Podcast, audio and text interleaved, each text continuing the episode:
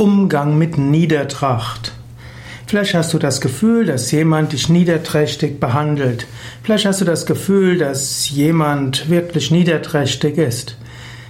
Ja, mein Tipp dazu, niederträchtig ist schon ein sehr massives Wort.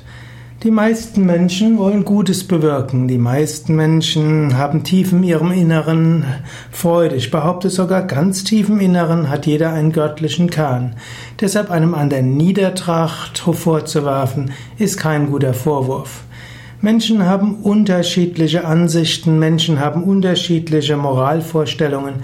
Menschen haben unterschiedliche Weise, wie sie nachgehen. Ja, es gibt Menschen, die sich unethisch verhalten. Ja, es gibt Menschen, die kriminell sind und die man der Polizei vorführen muss oder beziehungsweise deren Verhalten man zur Anzeige bringen muss. Dieser Überzeugung bin ich. Aber ich würde trotzdem niemanden wirklich als niederträchtig bezeichnen. Man kann natürlich sagen, jemand trachtet nach etwas Niedrigem. Aber was ist niedrig? Was ist hoch? Wer will sich zum, zum Richter über andere äh, erklären? In diesem Sinne.